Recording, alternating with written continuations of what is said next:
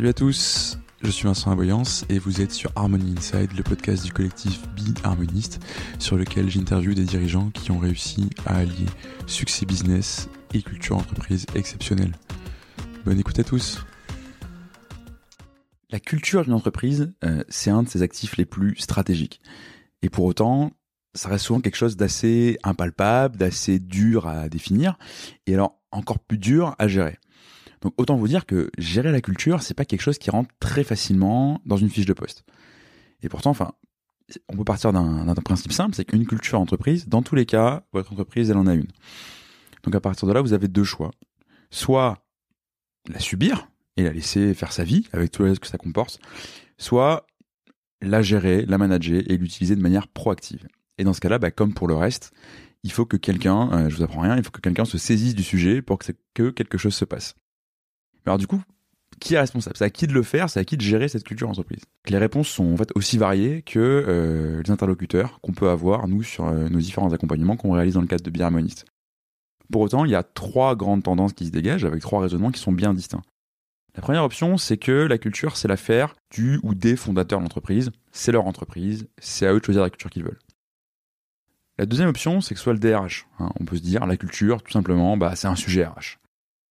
Et la troisième, c'est de se dire que la culture, c'est l'affaire de tous les salariés, en se disant, une culture, bah, ça se vit tout simplement, et j'ai pas forcément besoin de faire quelque chose, c'est quelque chose de d'émanant qui préexiste euh, à tout le travail que je pourrais faire dessus. Alors, on peut étudier euh, ces trois modèles les uns après l'autre, puisque ces trois modèles ont euh, leurs avantages et leurs inconvénients.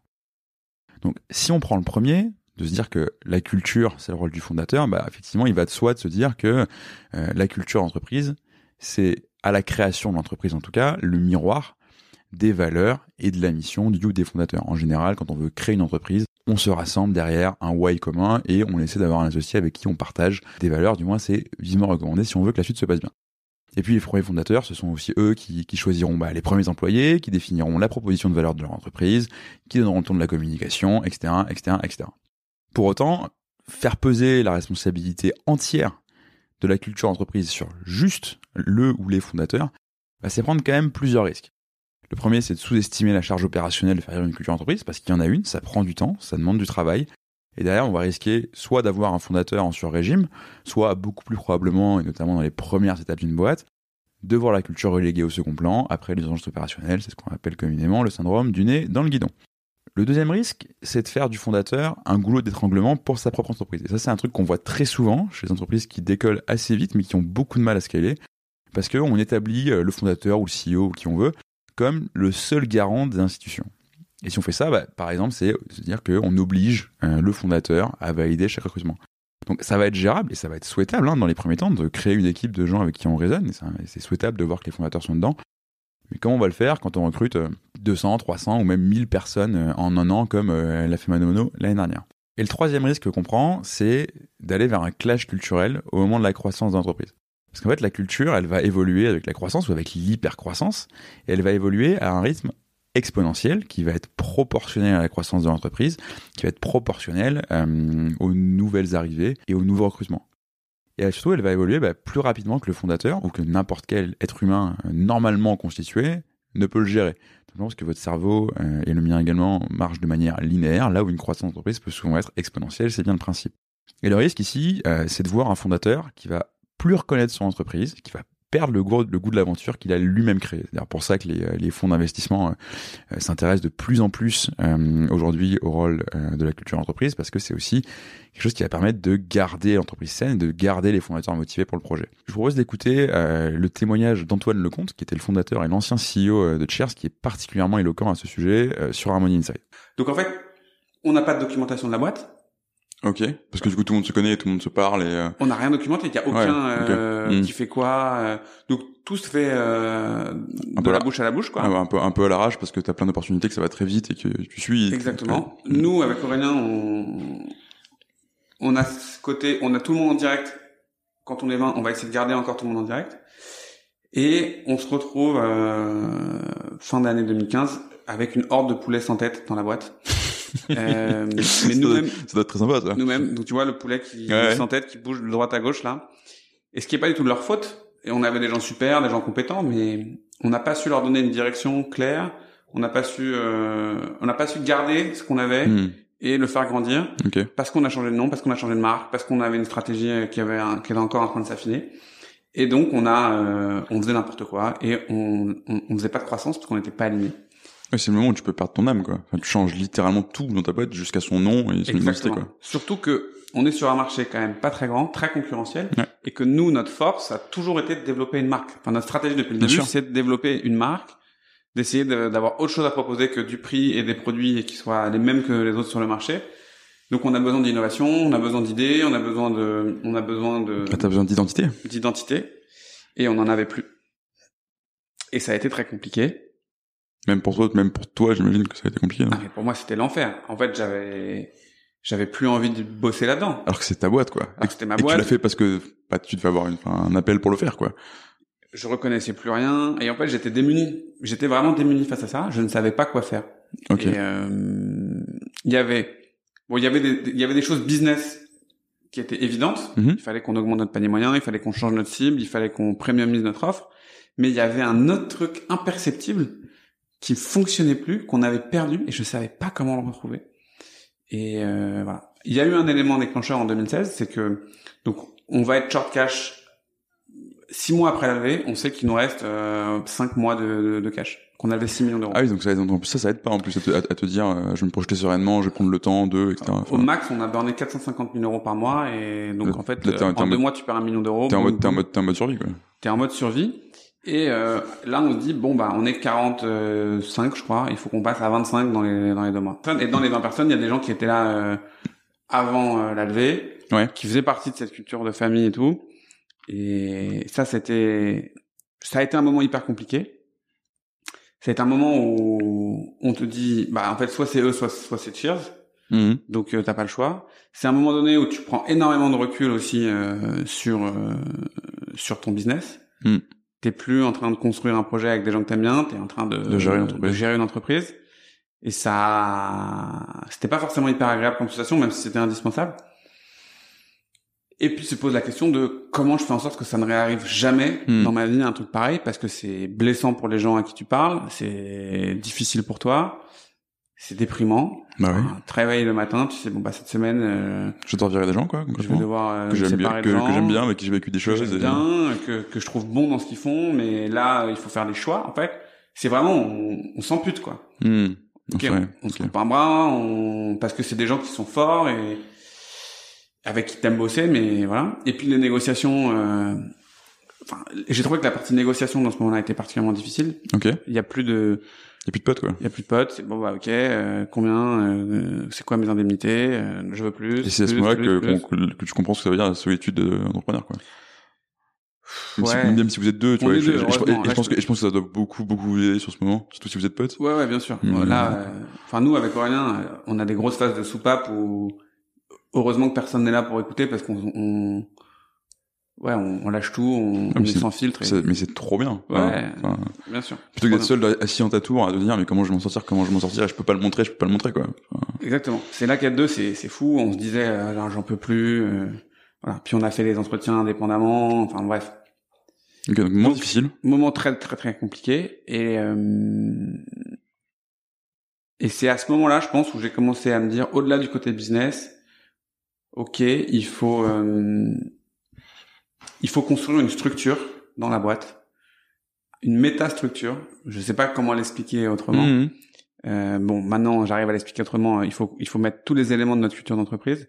Mais à l'époque, je savais pas. Il faut construire une métastructure pour que euh, il y ait un alignement beaucoup plus fort dans les gens qui arrivent dans la boîte, les gens qui sont là, que chacun comprenne un peu mieux ce qu'il fait, pourquoi il le fait, comment il le fait, quelle est sa place dans le projet, et euh, qu'on garde les éléments qui fonctionnent bien, mais qu'on qu'on puisse progresser pour que ça ne réarrive jamais, qu'on recrute les bonnes personnes, qu'on sache exactement pourquoi on les recrute, qu'est-ce qu'elles font, et qu'on puisse progresser. Et c'est vraiment le début de l'explication de la culture Cheers. Une fois qu'on a dit ça, bah, et on, l'entend hein, dans ce qu'a dans, dans, voulu dire Antoine, ce qui va être très important, c'est pour les fondateurs de structurer euh, non seulement leur culture entreprise, mais leur rôle dans la gestion de la culture entreprise. Et pour ça, il y a au moins trois bonnes pratiques euh, qu'on peut donner. La première, ça va être dès les premiers temps de l'entreprise et idéalement avant le passage à 30 salariés, de formaliser au maximum, vraiment d'écrire euh, leur culture entreprise. Et pour ça, le Culture Book, c'est un très très bon outil et c'est ce qu'a fait Antoine avec Cheers. Une deuxième bonne pratique, ça va être de s'assurer que les premiers employés euh, sont en phase avec cette culture, et notamment le premier RH et toutes les personnes qui seront ensuite, à l'avenir, impliquées euh, dans les processus de recrutement. Et donc le fait d'avoir formalisé cette culture en avance de phase va permettre de s'assurer que les petits écarts de perception, les petits écarts d'interprétation ne vont pas eux aussi grandir de manière exponentielle une fois que euh, une personne qui aura mal compris quelque chose va recruter quelqu'un sur cette base-là, va lui expliquer à sa façon, cette personne va aussi mal comprendre quelque chose, puis va recruter quelqu'un, ainsi de suite, et ainsi de suite, ainsi de suite, et c'est comme ça que les écarts s'agrandissent, et c'est comme ça qu'on se retrouve avec des sous-cultures dans une boîte, et une boîte qui peut finir par exploser. Et le dernier point, bah, comme pour tout euh, bon fondateur, comme pour tout bon entrepreneur, c'est qu'une fois qu'il a posé ce cadre-là, et avec la croissance, il va pouvoir apprendre à déléguer la partie opérationnelle de ce rôle de gestionnaire de la culture à d'autres personnes qui le feront plus que lui et qui le feront mieux que lui, comme le reste de toutes les premières activités d'un fondateur.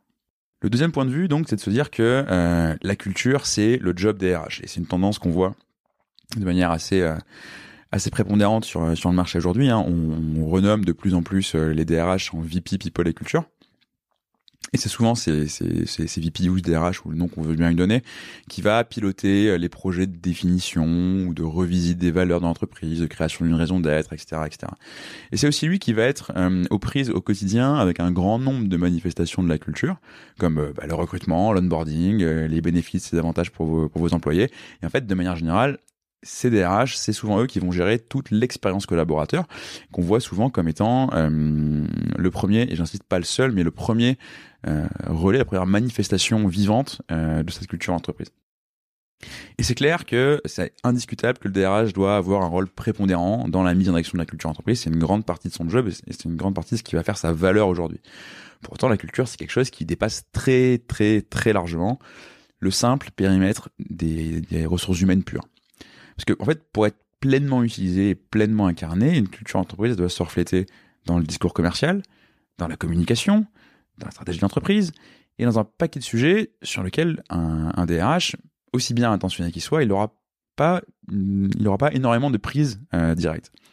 Et donc le risque dans ce cas-là, c'est de tomber dans une conception qui va être purement descendante et assez limitative de la culture entreprise, où on va se dire que la culture, c'est les valeurs entreprises, la culture, c'est la marque employeur. Et en faisant ça, en fait, on va se priver d'une grande partie des, leviers qui rendent la, culture entreprise aussi puissante, comme par exemple la vision de l'entreprise, son ambition, sa stratégie, etc.. Par ailleurs, si on fait de la culture bah, l'apanage des RH, de manière beaucoup plus euh, concrète et opérationnelle, on va aussi risquer de se lancer dans un jeu de négociation. Parce que assez souvent, on va voir des DRH, et encore une fois, aussi bien intentionnés qu'ils soient, qui vont se lancer dans un exercice de conviction de notre monde du COMEX. Oui, car c'est mieux d'avoir votre DRH au COMEX. Euh, il va essayer de les convaincre que la culture entreprise c'est important, qu'il faut y passer du temps, et surtout qu'il faut y consacrer du budget, euh, etc., etc. Le problème, c'est que quand on fait ça, toutes les initiatives qui vont être lancées pour faire vivre la culture, elles vont être vues comme devant être arbitrées, au même titre que d'autres initiatives, au regard des budgets des différentes directions. Et en fait, c'est dommage parce que l'objectif de la culture entreprise, c'est pas d'obtenir une part plus ou moins grosse du gâteau pour exister, c'est d'exister pour faire grossir tout le gâteau. Et alors, la, la dernière euh, vision sur, euh, sur ce sujet de qui est responsable de la culture entreprise, et c'est un sujet qui, revient très souvent et qui est un peu facile, c'est de dire que la culture, c'est l'affaire de tous. Voilà. Une fois qu'on a dit ça, on a tout dit, euh, ou on n'a rien dit, parce que c'est très dur de pas être d'accord. Effectivement, une culture puissante, c'est l'ADN de l'entreprise, c'est-à-dire qu'en ce sens, elle doit être incarnée dans les actions, elle doit être incarnée dans les comportements de chacun au quotidien tout le temps. Ok, mais une fois qu'on a dit ça, bah ça va pas suffire non plus. C'est-à-dire que sans un minimum de structure, on aura tendance juste à se laisser vivre, hein. on laissera vivre sa culture, et sa culture, dans ce cas-là, bah, elle pourra partir dans toutes les directions, au gré des arrivées, des départs, des, interprétations de chacun, etc.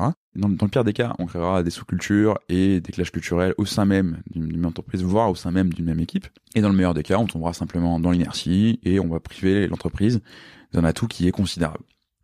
Et en plus de ça, faire rayonner sa culture en interne, mais aussi en, en, externe, ça va demander des actions concertées, des choses qui vont être mises en place euh, au niveau global dans une entreprise et qui vont pas être du ressort de, tout un chacun.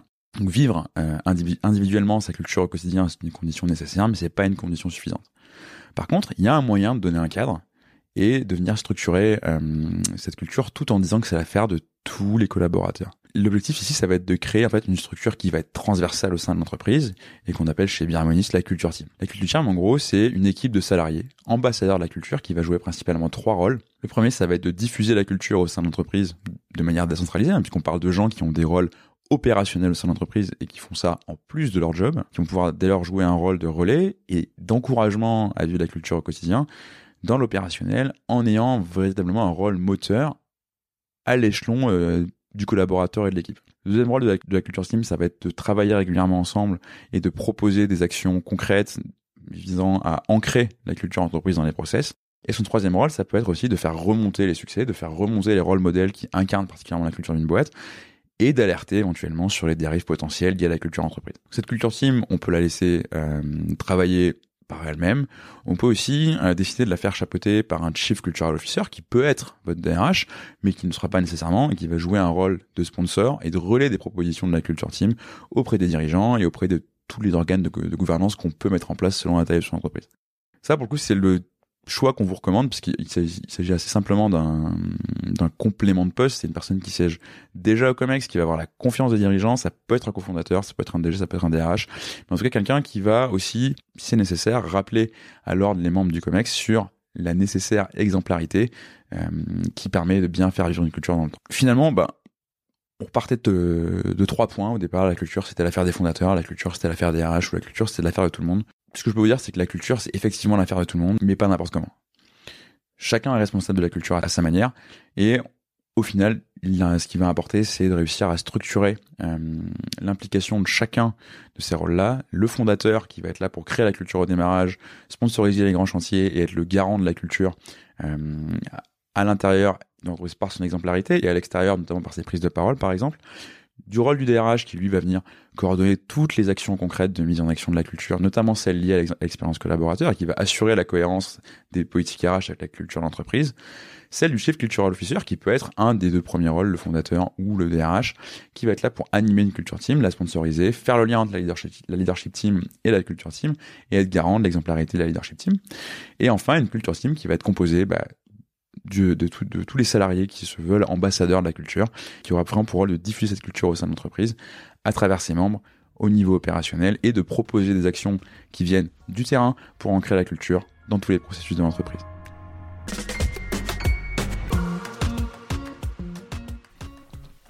Merci d'avoir écouté cet épisode jusqu'au bout. Si vous êtes là, c'est sans doute que ça vous a plu. Si vous voulez nous aider, n'hésitez pas à partager cet épisode euh, à votre boss, à votre ami qui veut monter une startup depuis toujours, ou à toute personne qui pourrait être intéressée par la culture entreprise. Vous pouvez aussi vous abonner sur Apple Podcasts, Spotify ou toute bonne application de podcast. Et vous pouvez également nous laisser un avis 5 étoiles de préférence sur Apple Podcasts. A très bientôt pour un nouvel épisode et merci à tous.